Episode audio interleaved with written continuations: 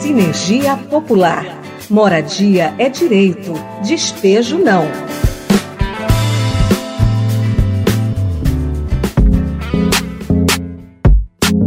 Muitos são os desafios em busca de uma moradia digna, livre de violências e ameaças, principalmente para o público mais vulnerável, mulheres e crianças. E com a pandemia da Covid-19, a situação se agravou, mostrando uma realidade muito cruel em todo o país. No primeiro episódio do Sinergia Popular Moradia Direito Despejo Não, você vai conhecer um pouco mais da ação, o objetivo e a nossa primeira temática. E para falar sobre o assunto, convidamos Sandra Quintela, articuladora nacional da Rede Jubileu Sul.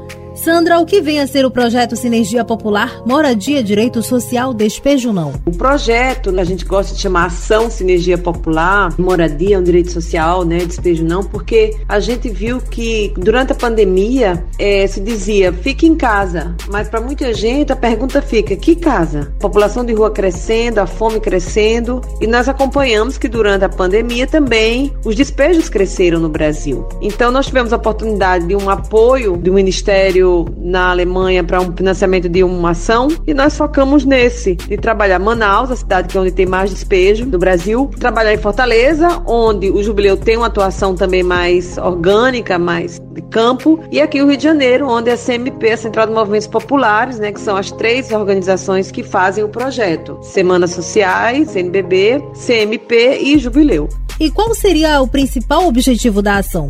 O grande objetivo do Sinergia Popular é fortalecer o protagonismo das mulheres nessas áreas de ocupação. São elas as que tocam o dia a dia das ocupações, dos grupos de economia solidária, das comunidades, das comunidades eclesiais de base, enfim, do trabalho de solidariedade e tal. As mulheres estão sempre por ali, mas muitas vezes silenciadas, sem ganhar o destaque que elas merecem esse trabalho que é muito invisibilizado. Do mesmo jeito que o trabalho doméstico é invisibilizado, assim também as mulheres nos movimentos populares. Muitas vezes são as lideranças de fato, mas muitas vezes não são as lideranças de direito. Então a gente quer fortalecer esse protagonismo das mulheres, fortalecer o processo de entendimento também de formação, para entender a realidade que a gente está vivendo e principalmente construir em cada uma das dez comunidades uma espécie de planejamento de demandas e de realização daquilo que cada comunidade sonha e deseja realizar. Sinergia Popular. E depois da gente conhecer o projeto Sinergia Popular Moradia e Direito Social Despejo Não, vamos falar do direito à moradia. E para isso convidamos também a Raquel Ludemir, arquiteta urbanista, mestra e doutora em desenvolvimento urbano. Seja muito bem-vinda ao nosso programa. Raquel, o que é o direito à moradia? Desde o ano 2000, a moradia é um direito constitucional de todas e todos os brasileiros, tão importante quanto a educação e a saúde, por exemplo. Então, esse é um primeiro ponto importante para a gente entender o que é que viria a ser, o que é que é o direito à moradia. Mas é importante também a gente entender que a moradia adequada é um direito humano, é um dos elementos fundamentais de um padrão de vida adequado, que é um padrão de vida em que todo mundo tem a capacidade, o potencial de melhorar suas condições de vida de forma progressiva. No direito internacional, o direito humano ele tem sete elementos básicos para a moradia ser considerada moradia adequada. Então, começa, por exemplo, pela segurança de posse, que é a segurança, a proteção para que a pessoa ou a família não seja despejada. Mas tem também o acesso a serviços e infraestruturas como água e saneamento, eletricidade, coleta de lixo e a proximidade de serviços como creche, escola, clínicas e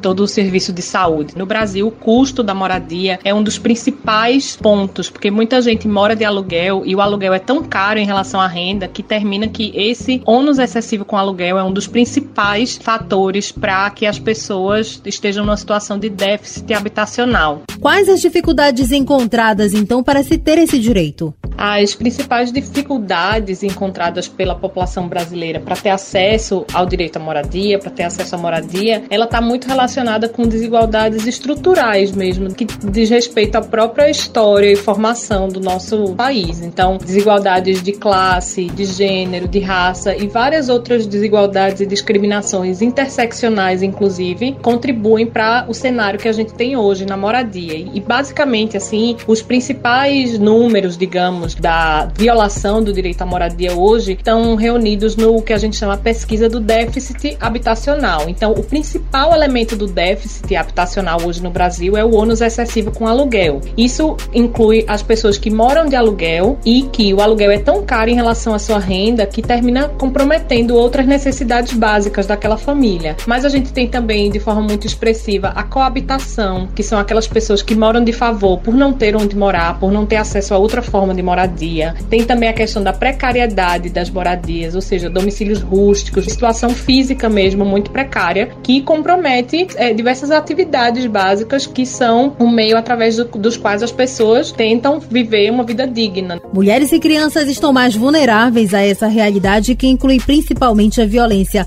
O que poderia mudar essa situação? Mulheres, especificamente, a gente tem a situação das mães solo, que são aquelas que precisam conciliar o trabalho de geração de renda com o trabalho reprodutivo e muitas vezes não remunerado, né, que expõe essas mulheres ao ônus excessivo com aluguel e a diversas dificuldades relacionadas à moradia. Tem também as mulheres que vivem com parceiro, que muitas vezes são expostas à situação de violência doméstica e às vezes não tem para onde ir, terminam se submetendo, se sujeitando à situação de violência por não ter para onde ir e muitas vezes saem mesmo para evitar o pior. A gente sabe que isso acontece. O que, que poderia ser feito para mudar essa situação é, primeiro de tudo, políticas públicas, políticas de moradia, de produção habitacional, de melhorias habitacionais, também de regularização fundiária, priorizando a titulação no nome das mulheres, que é uma coisa muito importante. É um dos elementos que pode empoderar as mulheres nessas dinâmicas assimétricas em relação a gênero. Qual a importância de se falar sobre o direito à moradia na atual conjuntura social e política. Hoje em dia, mais do que nunca, a questão da moradia virou uma questão de saúde pública, né?